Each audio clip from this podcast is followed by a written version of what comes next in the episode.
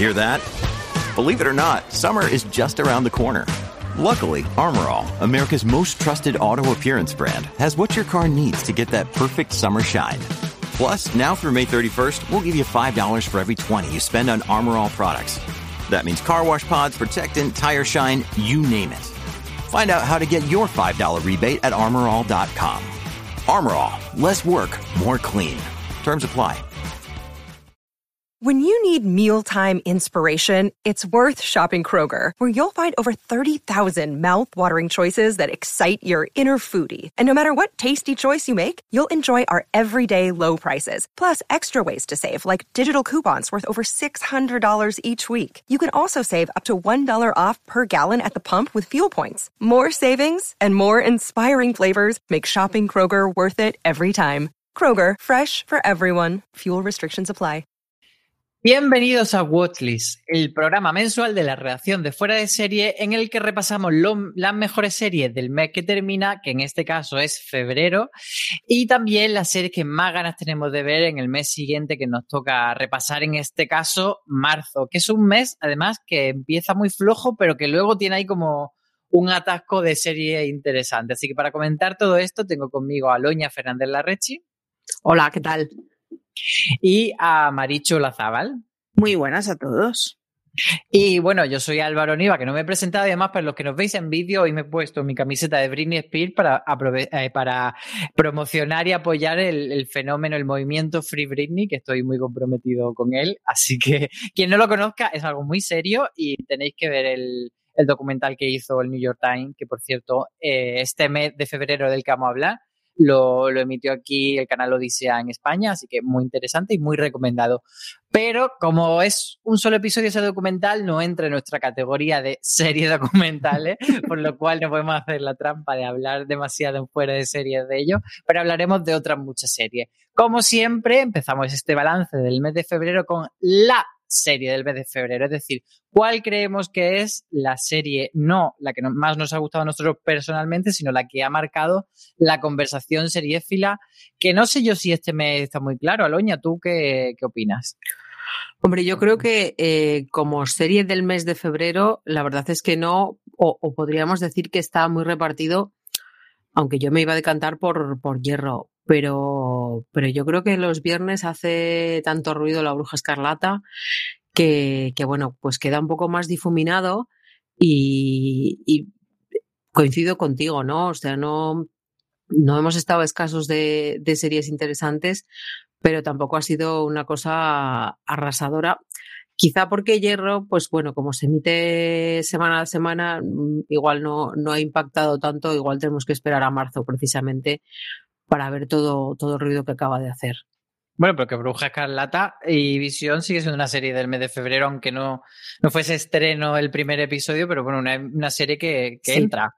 claro, yo me refería a, estreno. O sea, obviamente, la hemos visto en febrero, cuatro capítulos, pero, pero bueno, sí, si nos referíamos a un estreno como tal, no. Si si no tenemos que hacerlo, eh, pues, computa. pues entonces yo creo que, que, Bruja Escarlata está haciendo mucho ruido eh, porque creo que hay mucha gente muy, muy entusiasmada con ella. Y, bueno, pues para mí sería ella, esa. Eh, Marichu, ¿para ti? Para mí yo creo que hierro, pero sobre todo a punto de hierro porque detrás de sus ojos pensaba que iba a durar muchísimo más la estela de Netflix y me ha parecido extremadamente corta. Entonces, mm, por compensación, hierro, de la que igual no se ha oído tanto, al menos en, mi entorno, pero sí durante más tiempo y más como sinónimo de calidad. Así que apuesto por ella. Yo en un mes normal habría apostado por hierro y creo recordar que, que el watchlist anterior era que, la que mencionaba como la serie del mes.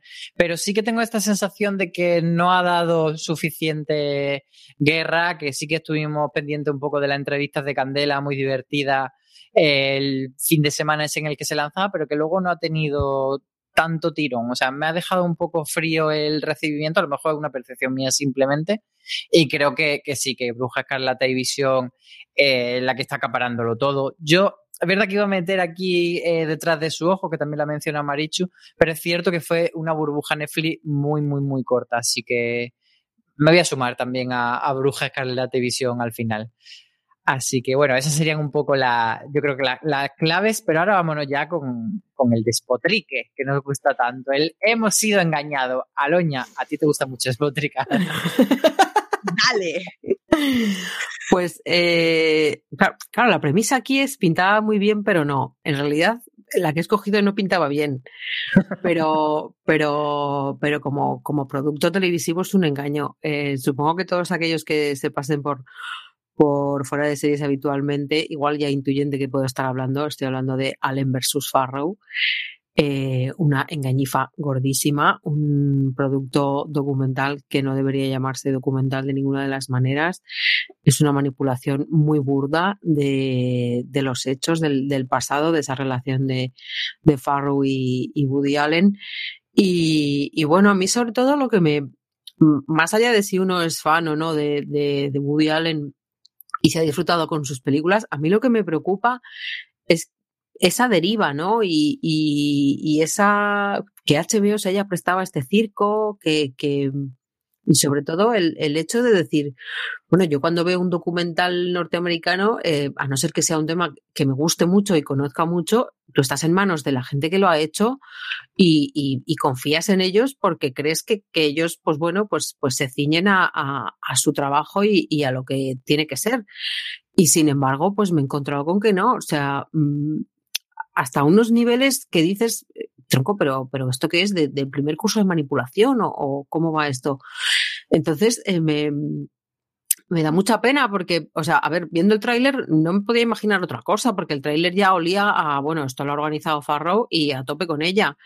Pero, pero luego es como muy burdo, o sea, las, las escenas que escoge de, de la vida de, familiar de, de ambos con, con la niña, eh, eh, como muy, como muy para tontos, o sea, pero claro, te da por pensar, bueno, yo conozco el caso porque me leí la biografía y porque me interesa, pero hay mucha gente que no conoce el caso, que no le ha interesado nunca y que se va a quedar con esa versión de la historia.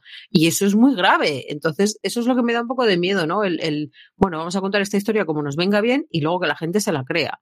Pues hombre, en estos tiempos en los que estamos hablando de, de, del problema de los medios de comunicación, del problema de las redes sociales, de todas esas manipulaciones, que ahora te venga un documental y te diga, mira, yo también sé manipular, pues me parece preocupante. Marichu, ¿tú asentías con la cabeza mientras hablaba Aloña? Sí, sí, yo es que eh, reconozco que no, no, para mí no hemos sido engañados, pero porque desde el primer momento en que empecé a oír hablar del documental, siempre lo he oído con la coletilla de ¡pua! la que se viene. Entonces, no me ha engañado en el sentido de que siempre he oído el tipo de comentario que hace Aloña adherido al documental. Yo reconozco que no lo he visto, y no lo he visto porque es que todas las críticas que he visto en tostada, esa línea.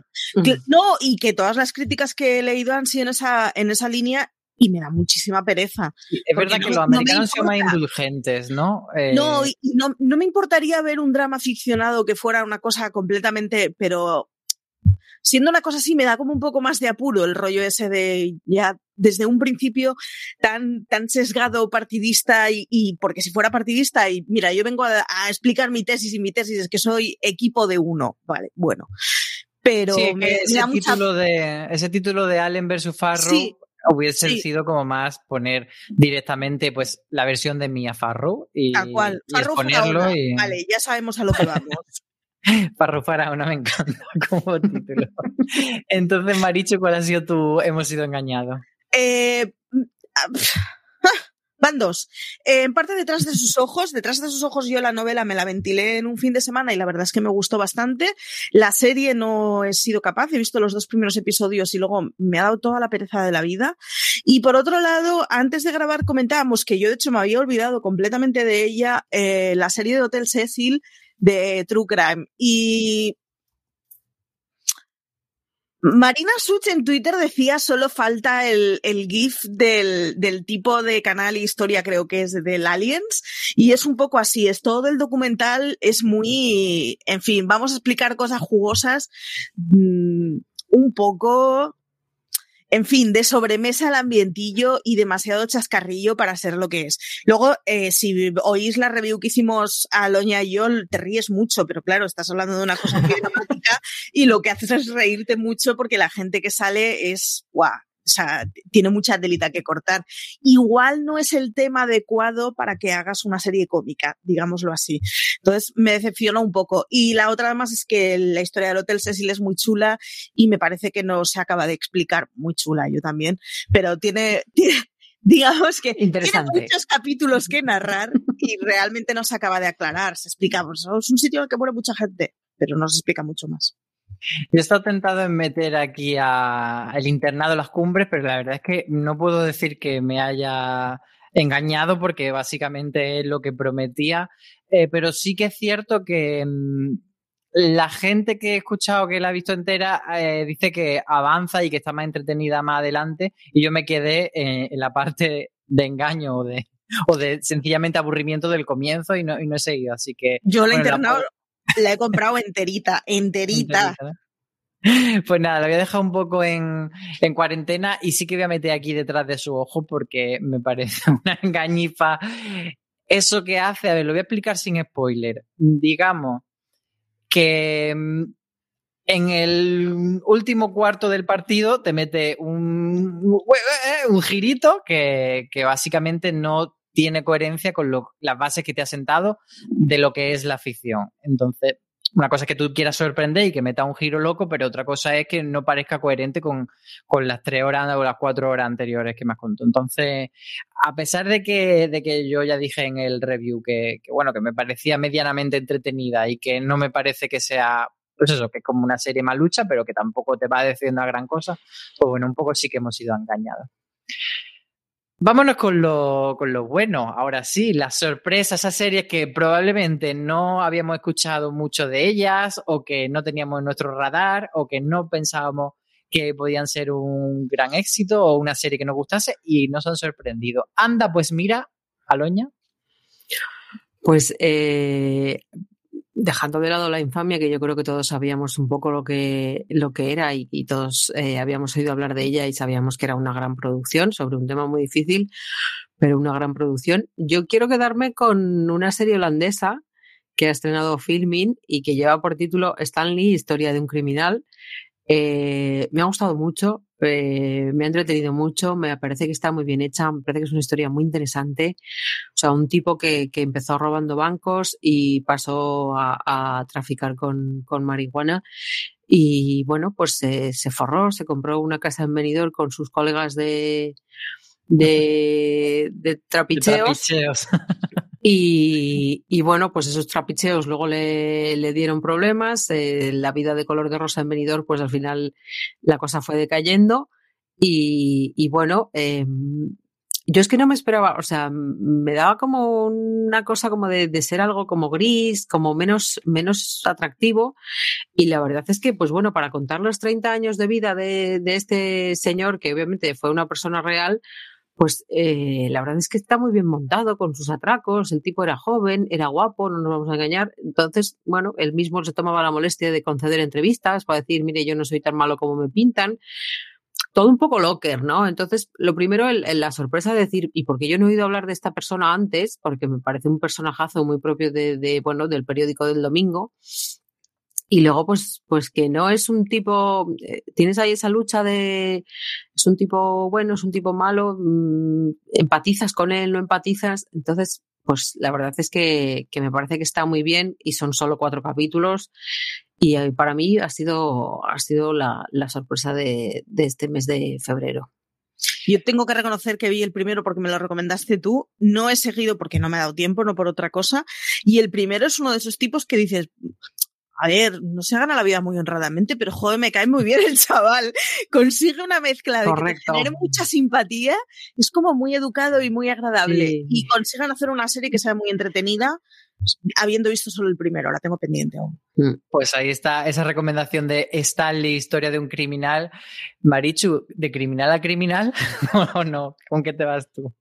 A ver, eh, con muchas comillas, o sea, con muchas pinzas porque estrenaron, nosotros estamos grabando en viernes, entonces estos estrenaron hace nada, dos días, y ayer me empapé los tres primeros así, pero del tirón. Y hablo de Ginny Georgia, esa serie en donde una madre joven tiene una hija responsable, ellos mismos hacen la caricatura de que somos como las chicas Gilmore pero con más tetas. Eh, está, es entretenida, es muy entretenida, está bien. Eh, tiene cosas que la hacen la drogalina perfecta para un fin de semana. He visto solo los tres primeros, así que es una opinión muy verde aún. Pero este fin de semana me la acabaré de ver para escribir de ella, porque ya os digo, ayer me, me casqué los tres primeros sin darme cuenta.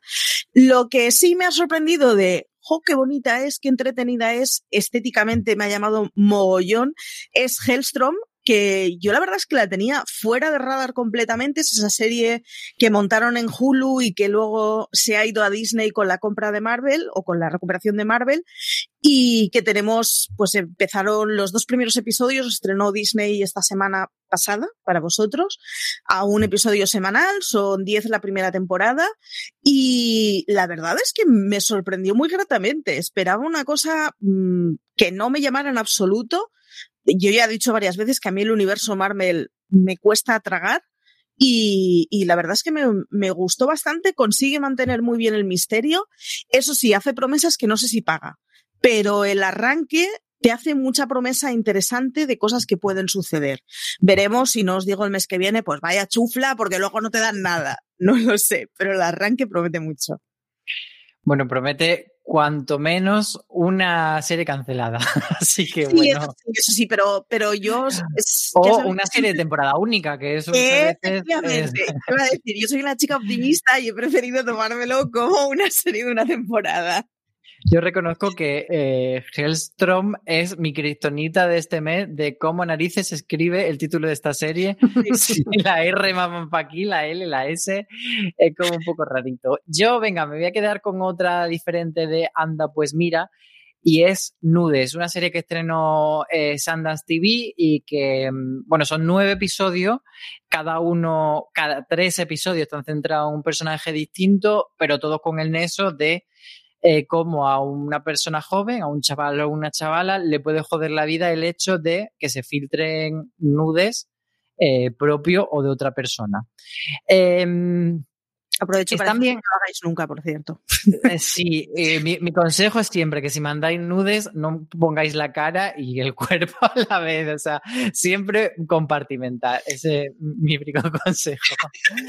Pero volviendo a la serie, eh, me ha gustado, eh, pero es una serie danesa, danesa o sueca, bueno, nórdica, y, y, es una serie que tiene ese punto de, de, conectar muy bien un poco como hacia Scam con la gente joven, pero a la vez la he visto demasiado educativa, educativa en el sentido de querer dar, es como un poco la sensación del el vídeo que le pondría a unos chavales en un instituto para hablarle de este tema, que está bien, pero no se deberían ver tanto las costuras. Llega ese punto de, o sea, una cosa es que tú digas, ah, pues esto lo deberían poner los institutos, y otra cosa que parezca que está hecha la serie específicamente para que la ponga el instituto. Entonces tiene ese punto tan educativo que no me ha hecho que sea una serie que me encante, pero sí que me parece que es un visionado interesante y que está bastante bien, así que ha sido una mini sorpresilla de, del mes. Ya, y que igual siendo un tema así debería ser una cosa menos detectable por la chavalada como vienes a darme la, la lección. La turra, ¿no? sí. Sí, luego, fíjate que luego los personajes son bastante interesantes y puedes conectar con ellos y, y, entiendo que los jóvenes pueden identificarse muy bien con ellos. Pero me falta que lo limasen un poquito en ese sentido. Vámonos con el dramita del mes porque tenemos bueno, de muchas cosas, no sé. A ver por dónde empezamos. Yo tengo claro cuál va a ser la mía y es reciente, pero vamos a ver, Marichu, por dónde empiezas tú. Yo voy a evitar la que creo que será la tuya y decir que te doy absolutamente toda la razón y decir que me parece fatal. A ver, me parece fatal, ¿no? En algún momento las cosas se tienen que acabar y es mejor que se acaben cuando aún son bonitas. Eso es cierto. Pero Brooklyn Nine-Nine tendría que durar nueve temporadas. No me la cancelen en la octava, por favor. El chiste estaba hecho. Es que no puede ser. Así que. Pero, pero que... explica el chiste, porque por otro lado, el chiste corresponde a, una, a cierta cosa. No, explícalo, explícalo. Tampoco hace falta ser el lápiz más afilado de la caja. Brooklyn Nine-Nine, la comisaría 9, tienen que ser nueve temporadas, ya está. O sea, mm, pero es que entonces creo que no, no, te has enterado de otra cosilla. Y es no. que hace muchos años, mm, creo que fue como una primera temporada, una cosa así, em, como de broma, eh, Andy, Andy Samberg, y cuando le preguntaron así como contando anécdotas de lo que pensó cuando empezaron a hacer la serie, él comentaba que, le dijo al creador de la serie, estoy dentro, pero la, con una única, o sea, con una única condición es que creo que esta historia hay que contarla en exactamente 153 episodios. Y justamente la serie va a tener 153 episodios, entonces no sé si ha cuadrado. No, no, no, no, no, no, no, de eso no me había coscado. Ay, pues igual no sé si ha cuadrado o que lo han hecho cuadrar para eso, porque además la, última temporada va a tener como un número raro de episodios, que no es la típica temporada de 22 episodios. Ay, pues igual me voy a parece que es un poco.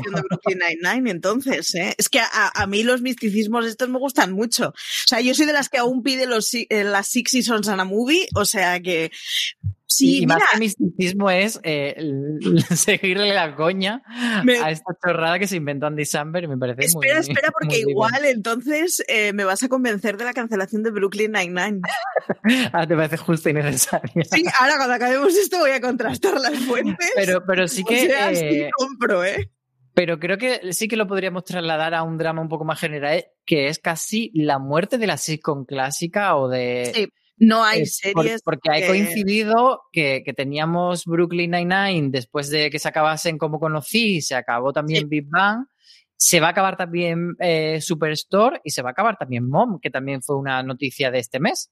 En mi caso, Mom no cuenta porque Mom es un drama en toda regla y yo tuve que dejarla porque era la bajona. Lo siento, no se puede apalizar tanto a unos protagonistas. Pero sí, nos hemos quedado sin comedias. Es, es una cosa muy triste, pero al final solo nos queda Ted Lasso que quieras que no es un lugar feliz, pero no es exactamente ese tipo de comedia. Sí, pero y es más el tipo de comedia de, cable, pero me refiero sobre todo más a la, generalista que quizás sea el joven Shell, donde lo más largo que queda y alguna otra. Aloña, ¿opiniones de esto? No, yo venía con, con, las dos, con Mon y con Brooklyn Nine-Nine, porque, bueno, em, sí que creo que representan un tipo de televisión que, pues que parece que ya no se va a hacer y, con lo que decías tú, ¿no? Con la, con la cancelación de Superstore, pues, pues nos hemos quedado un poco huérfanos en comedias cuando además eh, la comedia que se hace en la televisión convencional o, de cable no es la comedia que se hace en las plataformas. O sea, HBO te hace comedias, pero son comedias por decirlo así, elevadas y, Netflix te hace comedias que no tienen ninguna gracia y que no duran nada, eh, afortunadamente. Este, el mes pasado creo que estrenó otra de un tipo que tiene un equipo de Fórmula 1 o de NASCAR o de lo que sea y, oh sorpresa, han dicho que es machista. Eh, entonces, eh, es un poco llamativo, ¿no? El, el, que la buena comedia se siga haciendo en la televisión convencional y, sin embargo, no, no hayan, los creadores no hayan dado el paso a, a las plataformas y los que les han, los han dado eh, no los han dado de, de, esa manera o se han dedicado a otros géneros o no les ha funcionado. Y, y, bueno, pues hombre, a mí me da especial pena, es que la verdad es que me dan pena las dos porque me gustan mucho las dos, pero sobre todo Brooklyn Nine-Nine porque es una superviviente, porque bueno, eh, ya, ya la cancelaron otra vez, entonces pues ya, ya tienen experiencia en ello y porque bueno, era un, eh, es un humor como, perdón por el tópico, pero muy fresco, ¿no? O sea, es una comedia de, de policías, pero no es una cosa convencional, pero tampoco es una cosa como, como baje, como que tiene un humor así como rancio, ¿no? Entonces está muy bien equilibrada, le ha costado mucho equilibrarse. A mí, por ejemplo, eh, me cabreó mucho que le diesen su primer Globo de Oro en su primera eh, nominación, en la primera temporada, entre otras cosas, porque solo habíamos visto ocho capítulos y ahí la cosa no estaba engrasada pero, pero ahora que funciona como, como un reloj y que los quieres a todos, pues, pues bueno, eh, yo, eh, aun, a pesar del comentario de Andy Samberg, que me parece estupendo, yo estoy con la primera teoría de Marichu, o sea, lo suyo habría sido darle nueve temporadas. O 99. Pues hombre, también, eh, no, nos, no nos habría importado, pero es eso, o sea, ya no es el drama de las dos, sino de, de qué panorama se queda en, en la comedia ahora mismo porque, bueno, pues, pues las comedias de la televisión convencional no son como las demás comedias y, y quitando lazos y, y lugares felices muy concretos, pues yo creo que son comedias que todos necesitamos. Sí, que da la sensación, pues eso, que los Netflix están en ese punto de que todavía no, no le dan ese margen a que crezca tanto una comedia, como tú comentabas de Brooklyn, que, que ha ido cogiendo con el tiempo su marcha. Y yo creo que Brooklyn Nine-Nine, desde luego, va a ser una de esas que dentro de poco se va a convertir en, la reina del streaming, de, esas que la gente ve, como ahora ve todo el mundo de Office o como todo el mundo ve Friends en bucle. Yo creo que, va a tener ese hueco, pero es interesante, yo creo, analizar ese, ese momento raro que estamos con la comedia. Ah, bueno, me queda mi drama del mes, que ya me iba a la siguiente sección. No, no, no. Desparrama. Muy, muy, ya me lo voy a decir muy rapidito, porque además no, no, sé hasta qué punto estamos en terreno serie, es verdad que los premios Feroz, que es de lo que vamos a hablar, son premios de cine y serie, pero bueno, al final el premio honorífico, que es este que está eh, envuelto en polémica, a Victoria Abril, que no sabemos si, como decía Maricho antes, que ha roto la ilusión de, la grabación, estamos grabando en viernes, quizá para, para el lunes eh, sepamos algo diferente cuando se emite este episodio, pero bueno, al final parece que van a mantenerle el premio a, Victoria Abril a pesar de los comentarios que ha hecho negacionista, etcétera. Y yo sí que entiendo esa parte de, eh, bueno, cada uno es dueño de sus opiniones, em, separar eh, la obra y el autor, que el premio se lo estamos dando por ser una buena actriz y no por su comentario relacionado con la pandemia, vale. Pero mm, a mí lo que me mosquea es que esas declaraciones no han surgido en una entrevista posterior, no han surgido en otros foros, sino que ella lo, la hizo utilizando el foro y el altavoz de este premio en concreto. Y creo que aunque mm, todo este tema de la libertad de expresión eh, muchas veces tiene mucho grises y es muy difícil decir dónde marcamos la línea de cuando cancelamos a una persona, o en este caso yo creo que no es una cultura de la cancelación, sino cuando le damos un toque o cuando una opinión deja de ser admisible. Bueno, yo creo que es bastante fácil eh, marcar la línea en no dar discursos eh, que puedan ser constitutivos de, un problema de salud público, porque si ahora damos por buenos todos estos discursos, no solo el de Victoria, sino que ahora saliese todo el mundo a decir eso, pues podríamos tener una situación un poquito chunga para el conjunto de la población. Entonces yo creo que ahí es una forma más o menos fácil de, de marcar la línea roja y creo que, que nuestra labor también, porque siendo unos premios de periodistas, bueno, pues es ser un poquito eh, ejemplar en ese sentido y más una gala que se pretende hacer una gala presencial también, que es una forma de decir la cultura es segura, salvo si viene Victoria Abril sin mascarilla. pues entonces no lo veo. Sí, a mí me parece que la guinda, de hecho, es precisamente ese, no, no, irá y además quiere ir sin mascarilla, con lo cual tendrá que estar sola. Oye, mm, no, no con mi altavoz, no en mi lugar, no en la fiesta mía. No sé cómo decirlo, ¿no? Que hay, hay un punto que debería ser el, bueno, ya eh, hemos llegado al tope y me parece que el tope es pretender presentarte en una gala sin mascarilla y y al final es un poco lo que decías tú en tu hilo de Twitter cuando saltó todo esto, que es el rollo de, joder, si estamos con que la cultura es segura, lo que no podemos hacer es que, que, que eso, que en el momento de demostrarlo pongamos una tipa sin mascarilla. Lo siento mucho, pero. Yo algo que sí, por acabar de pegarnos tiros en los pies, voy a pegarme dos. Eh, uno, eh, no acabo de entender el por qué estas concesiones, o sea, no, vale, eh, ha hecho su trabajo, pero, pero creo que si hubiese, si, si fuese negacionista en otros aspectos, si fuese igual de radical en otras convenciones sociales que tenemos aceptadas, eh, probablemente no las aceptaríamos. Lo que pasa que, que, bueno, pues, pues como ya hemos oído todo tipo de versiones sobre, sobre el coronavirus, pues pasamos por el aro. Y dos, y ahí viene la escopeta más grande, estoy convencida que si fuese un hombre, no, eh, no, no lo iban a aceptar, no se iba a ser tan permisivo como se está haciendo con Victoria Abril. Y añado una cosa, si estuviese pasado en Estados Unidos, imaginemos que en el Globo de Oro de Honor, ¿qué habría pasado? ¿Os atrevía a Yo creo que eh, en el caso de Estados Unidos, yo creo que se hubiera mezclado con muchas otras cosas, ¿eh? Hubieras, pero, pero hubieras. Yo creo que no se lo habrían, yo, creo, que, yo creo que se lo habrían retirado, ¿eh? Sí, pero porque, claro, es que tú. Eh, pero es que. Eh, te pones a pensar en. Aparte de porque creo que tiene más alcance y porque creo que tiene más relevancia, porque todos de una manera u otra miramos a la industria norteamericana, bueno, yo creo que, que, que son más cuidadosos con esto y se tiene más cuidado con, con lo que dice y el altavoz que se utiliza para decirlo. O sea, tú hayas estado muy bien cuando has dicho, claro, es que no es tenía una entrevista con Le Figaro y lo ha soltado. No, no, es que detrás, detrás ponía premios feroz. Y luego, eh, en ese, en, ese eh, eh, em, vomitona de palabras que tiene, porque es que además no se calla, eh, o sea, y, tampoco tiene pinta de, que nadie le esté dando la réplica, o sea, era un poco como, como una locura, como, venga, yo tiro por esta carretera y hasta que me estrelle. no, no, sí, es que no, en ningún momento, yo creo que, que, claro, es todo tan loco que, que, no te da tiempo a reaccionar, pero yo creo que lo suyo habría sido, mira, creo que María lo intentó, pero eh, no estamos aquí para ello. Yo entiendo, que, yo entiendo también que es difícil, es una situación muy complicada en la que a posteriori es mucho más fácil saber cómo habrías idealmente mm, reaccionado. O sea, yo, para mí el problema viene más a posteriori. Claro, pero es que a posteriori no parece que vaya a cambiar nada.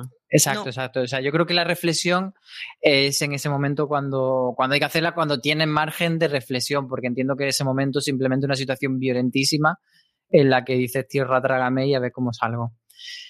Pero bueno, vamos a, dejar esta señora. El, problema es que esto no se va a acabar, no se acaba ahora, o sea, hasta que se, cuando se entreguen los premios, porque claro, va a subir al escenario, va a tener que agradecer el premio, eh, entonces, pues lo que también decía Marichu, yo es que no sé si me apetece que una señora haga lo que le sale del moño porque le van a entregar un premio y porque es muy buena actriz, pues es que igual no deberíamos ser tan concesivos y insisto, yo creo que si fuese un hombre, no se le concedería y no se le eh, pasaría por alto todo lo que se está pasando por alto. No, y, creo que hay una cosa, lo siento, pero eh, de norma de uso a entrada. O sea, es una fiesta privada y lo siento, pero en mi fiesta privada no entra gente que no cumpla con las medidas de seguridad. Igual que no podría entrar con tres tigres. O sea, que hay un rollo ese de, pues, o sea, me empeño en tener una idea. Y si los tres tigres llevan mascarilla o bozal. me empeño en tener una idea, pues, pues ten la idea. Si yo no tengo ningún problema con que tengas, bueno, no estaré de acuerdo con la idea, pero entiendo que puedas tener unas ideas distintas, pero el rollo que, y eso pretenda que las ejerza en una fiesta de otros, pues, pues vale, pero no en mi fiesta.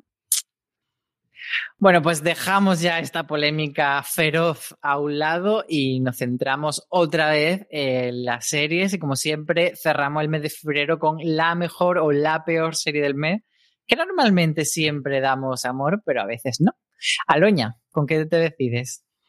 Pues yo iba a no dar amor, lo que pasa que creo que, me he sentido un poco aludida eh, con una de las primeras partes que hemos charlado y entonces pues voy a dar amor solo por llevar la contraria y para que veáis que no, no soy todo odio. Eh, voy a dárselo a Your Honor. Eh, me ha gustado más de lo que esperaba. Ha tenido sus momentos de, bajura. no es el primer capítulo, que el primer capítulo es una maravilla y yo aunque no queráis ver toda la serie, yo os recomendaría ver el primer capítulo. Y, bueno, la verdad es que lo he disfrutado mucho, tiene un, final muy, muy poético, tal vez eh, pueda parecer previsible, pero, pero bueno, eh, siempre está bien ver a Brian Cranston, delante tiene a, a Stulbar, que, que, está muy bien y que, que, bueno, pues da el pego como, como mafioso. Y es Nueva, en Nueva Orleans, que también es bonito de ver, así que yo me voy a quedar con Your Honor. Y si no la habéis visto, pues, pues os animo a verla porque la verdad es que son, son 10 horitas muy agradables frente al televisor. Yo mm, no creo que sea la mejor y no creo que sea la serie del mes, pero me veo en la obligación de hablar de Prodigal Son. En un momento en que las procedimentales están bastante bajas y que hay mucha procedimental que al final sigue el mismo esquema, Prodigal Son ha vuelto desatada. O sea, necesito a Michael Sheen en mi vida, pero al Michael Sheen al cirujano, al que se cargó a 200. Está desatadísimo, es muy divertida. Le han dado una segunda vuelta para cómo explicar una segunda temporada, que está muy bien y es que están todos perfectos. Así que me quedo con Prodigal Son porque es que fue el, o sea, ha sido el regreso que me ha hecho sentirme en casa, de esto de qué calentita, qué guay, qué bien que la vamos a ver cada semana. ¿Te das cuenta que, tu casa es un señor que ha matado 200 personas? Pues ahí, ahí lo dejamos. Esos son lugares felices de Marichu. Yo otro día os hablaré de las pesadillas que tuve el otro día cuando me quedé dormida viéndole y orden a las 4 de la mañana.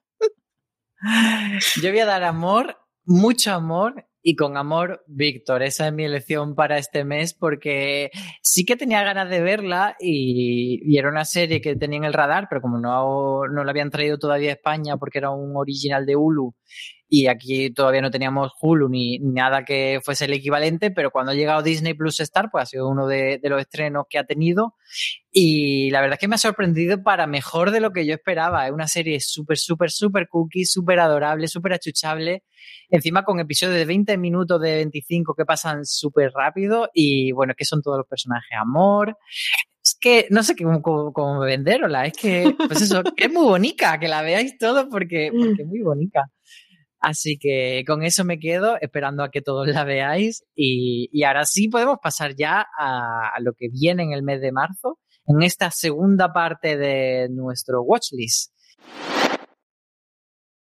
From sponsoring cultural events to partnering on community projects, creating youth programs to supporting first responders, at MidAmerican Energy, caring about our community goes beyond keeping the lights on. It's about being obsessively relentlessly at your service. Learn more at midamericanenergy.com slash social.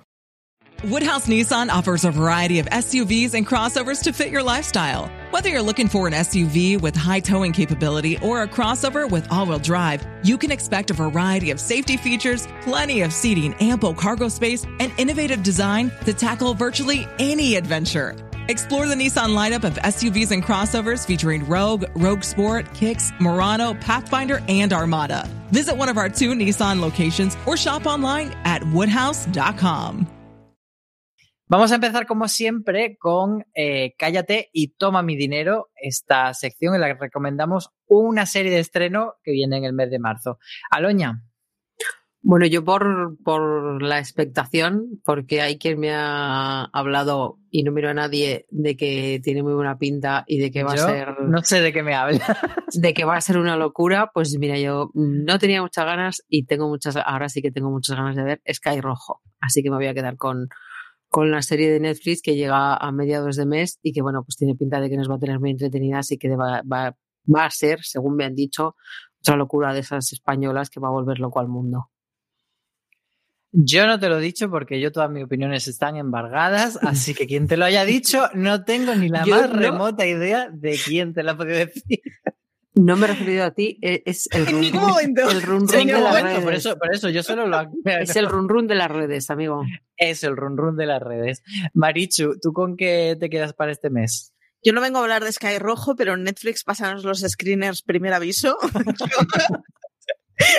Vengo a hablar de The Minister. Eh, tengo bastantes ganas de verla. La- la- digamos que las críticas previas prometen bastante. Es una historia europea sobre, bueno, pues un, candidato a la alcaldía o a presidencia de- del partido que, que decide que si en las siguientes elecciones no hay un 90% de participación, renuncia. Eh, básicamente es o gano por la puerta grande haciendo que absolutamente todo el mundo me vote prácticamente o me largo a mi casita.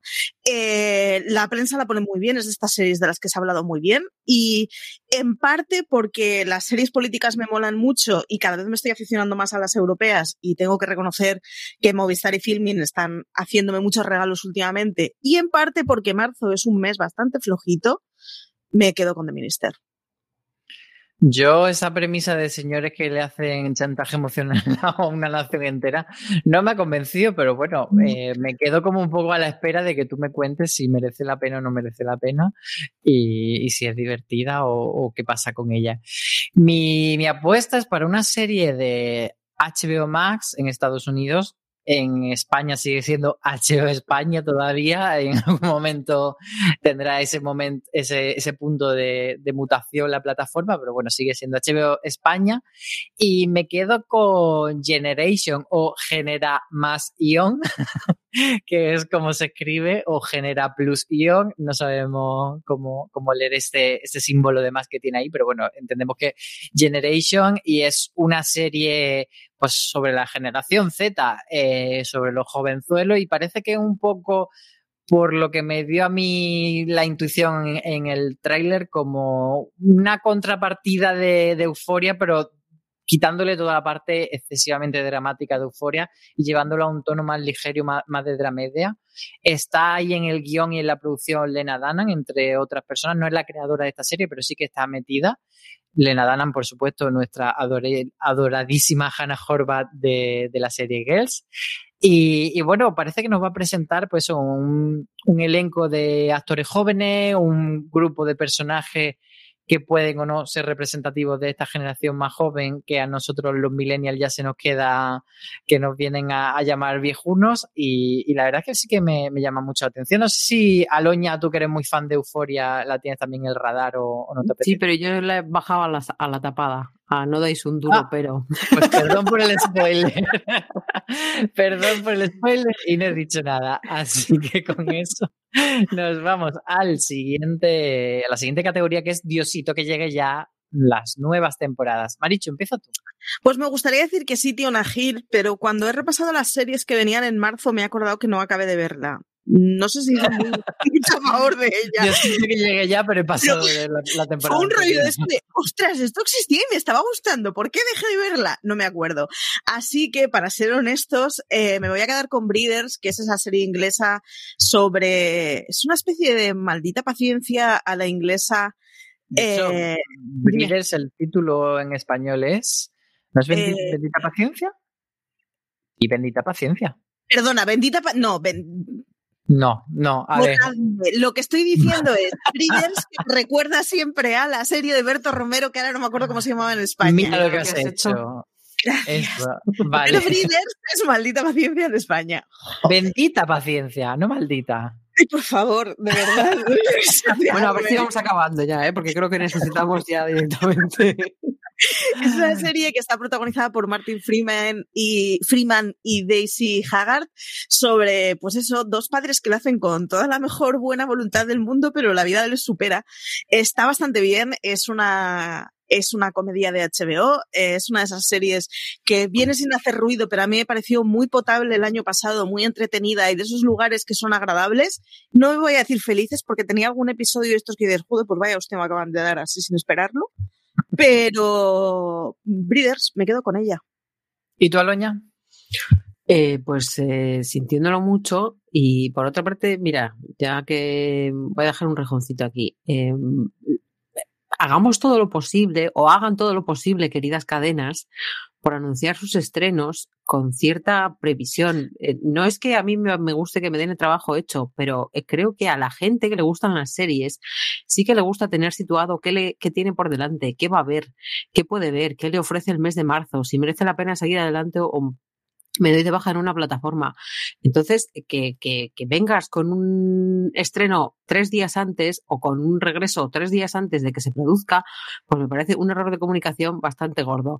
Dicho todo esto, en el que lo, lo, lo, que, lo único que he hecho ha sido ganarme enemigos, eh, yo solo quería decir que no tengo temporadas porque eh, no, quitando las dos que ha mencionado Marichu, creo que no hay más series que regresen en marzo. En marzo hay un número de, no, normal de estrenos, pero no tengo una cosa loca de, regresos y si los hay, tampoco me llaman mucho la atención. O sea, que yo aquí voy a quedarme en blanco. Pues yo también dejo desierta esta categoría por lo mismo que tú has dicho, así que no le dedicamos ni un minutico más y pasamos a no dais un duro, pero ¿cuál es Aloña la serie tapada? Perdón por el spoiler.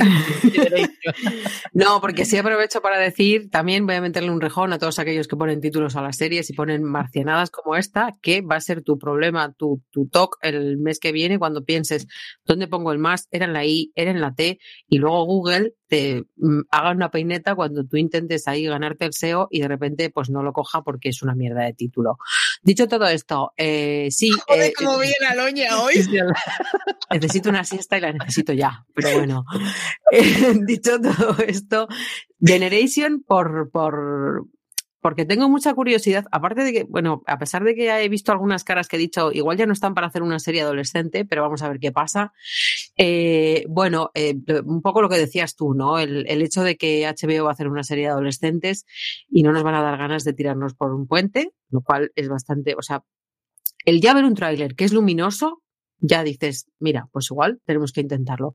El que vaya a ser una dramedia me parece arriesgado, pero bueno, eh, yo creo que, puede funcionar y, tengo esperanzas de que, de que al finales de, de, mes, el mes que viene, pues estemos hablando de, mira qué pelotazo y qué maravilla. Yo en esta categoría tengo varias opciones, así que como una de ellas es una truculencia, voy a preguntarle primero a Marichu cuál es la suya y si no, y si no saco otra carta. Eh, eh, hay una serie de mormones que está por ahí para venir que tiene su pinta, pero me voy a quedar. ¿Cómo se llama? Tú vas a pillar, hijo. Ya me saldrá. pensaba, que nos la estaba recomendando, vale, vale, pues ya, ya lo, buscaremos. Ya me saldrá Netflix, joder, si es que va, a pillar, va a pillar, en serio. Pero me voy a quedar con uno de estos eh, apoyando el enfado de Aloña con los estrenos que se avisan con muy poquita antelación. Hoy ya XN nos ha dicho que viene el lunes eh, Último Destino, así que el día que estrenamos esto, Last Resort en su título original es una serie que me, gustará ver eh, cómo ha envejecido, porque es una serie de 2010, una cosa así, que básicamente es una serie militar de submarinos creada por Sean Ryan y que en su día eh, se puso bastante bien y nunca llegó a España y es de estas series que creo que a los que nos gusta nos va a gustar. No te lo hagas, Marichu. No, te hagas eso. Yo no digo nada, pero no te la recomendaría.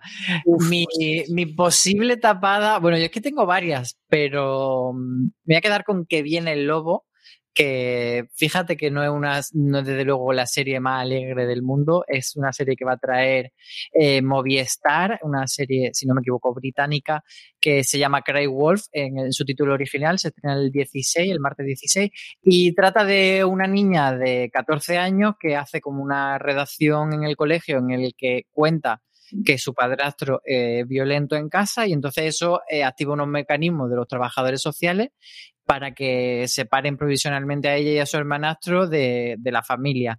Y los padres entonces niegan todo lo que dice la niña y ahí se establece la duda de, bueno, pues a ver a quién hacemos caso, si a la niña o a los padres. Me parece una premisa bastante interesante y luego, así por añadir de pinceladas, creo que también hay cosita interesante que no hemos mencionado, por ejemplo, la templanza entre la serie española y, bueno, y luego Netflix tiene también alguna cosita de estas que, que prácticamente no se sabe casi nada de ella hasta el día que llegan, pero hay una que es una francesa, se llama Dealer, que, que, va con metraje encontrado y a mí eso siempre, metraje encontrado son como unas palabras mágicas para mí, que luego nunca dice nada porque pueden ser bastante chorro, bastante mierder, pero siempre me llama la atención.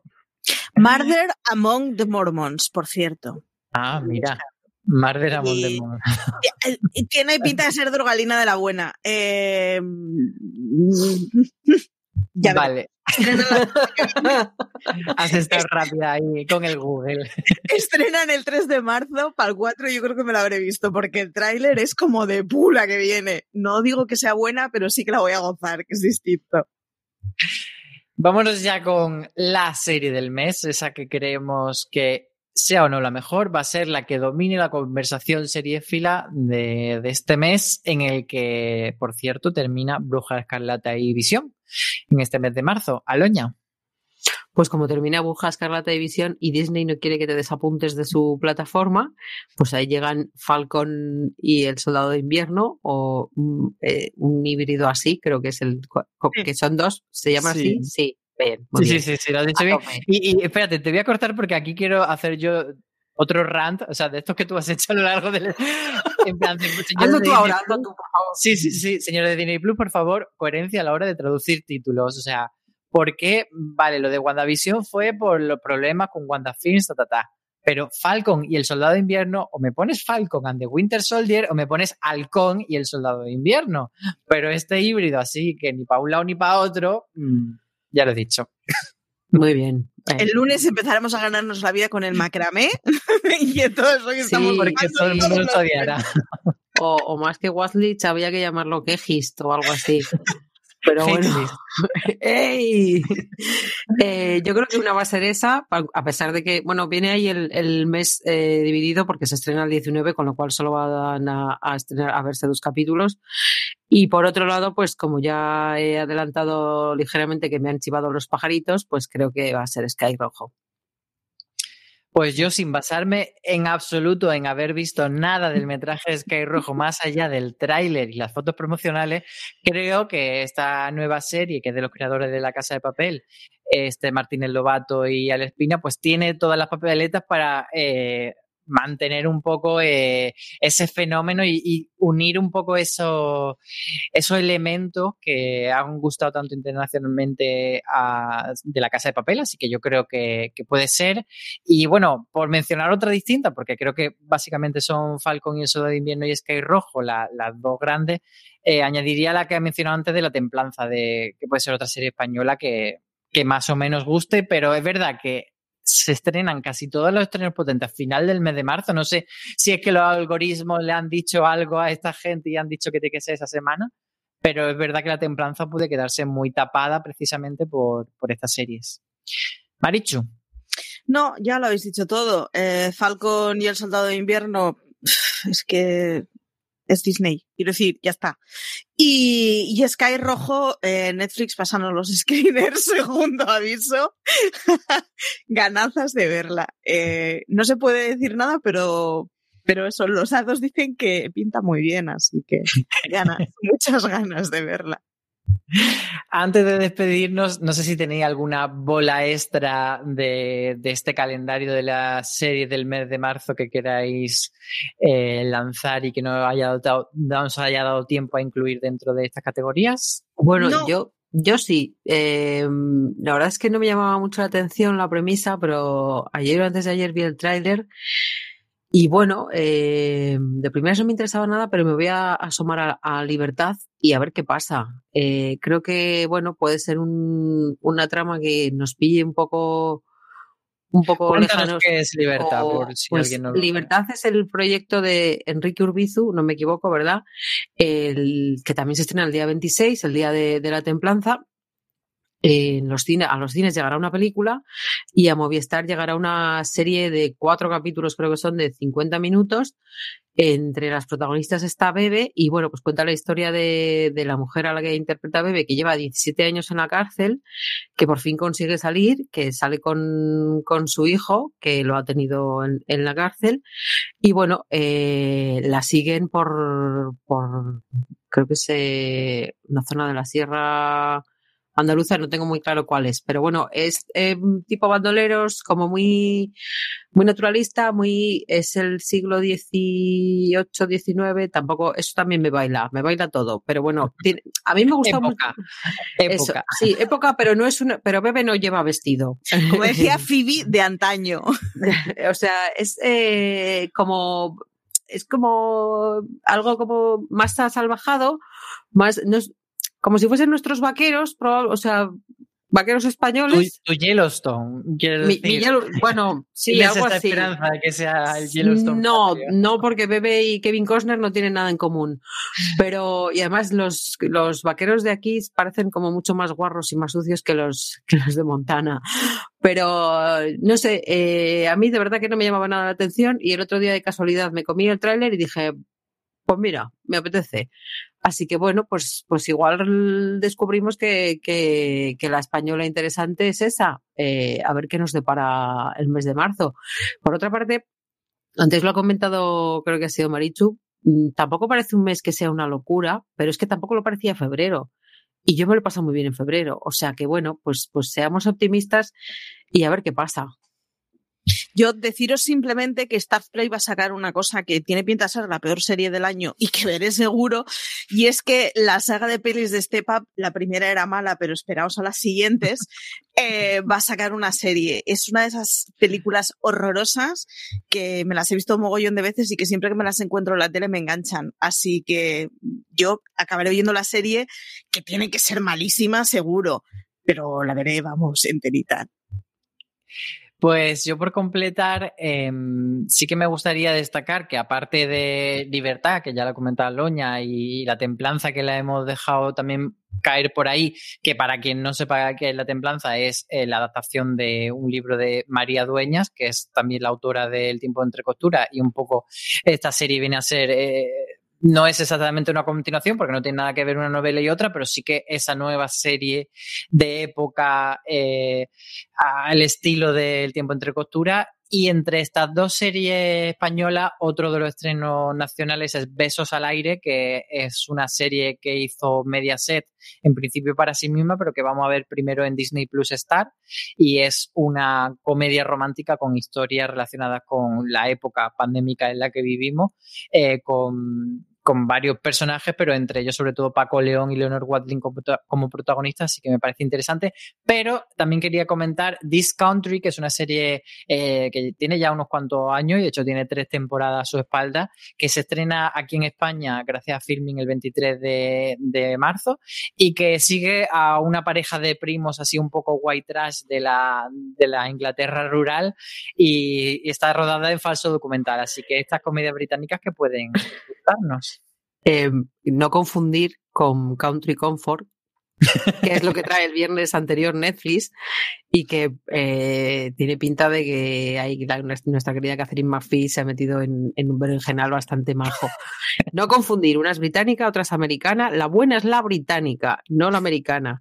Y confirmo... Igual no sorprende Catherine McPhee. a ver, sonrisas y lágrimas. Ya tenemos una edad, ¿eh, Álvaro, para, creer en estas cosas. Para tener ojos, sí, sí, la verdad.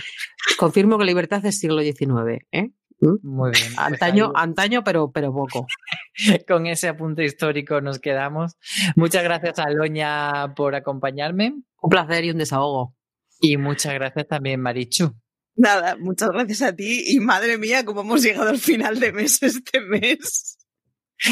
Totalmente. despedimos este, este Watchlist edición especial Hate List con, aquí en este momento, emplazando a, que, bueno, como sabéis, volveremos a hacer un nuevo Watchlist el mes que viene, a principio del mes que viene, pero entre tanto tenéis pues otro episodio dentro de la cadena de podcast de fuera de serie y también en YouTube, donde nos podéis ver los yepetos, eh, pues eso, con reviews, con top, con un poquito de todo, con streaming, que tenéis también la, información semanal. Un poquito de todo, ya sabéis que os podéis suscribir donde seáis más fans y más fieles. Y como siempre decimos, tened muchísimo cuidado ahí fuera.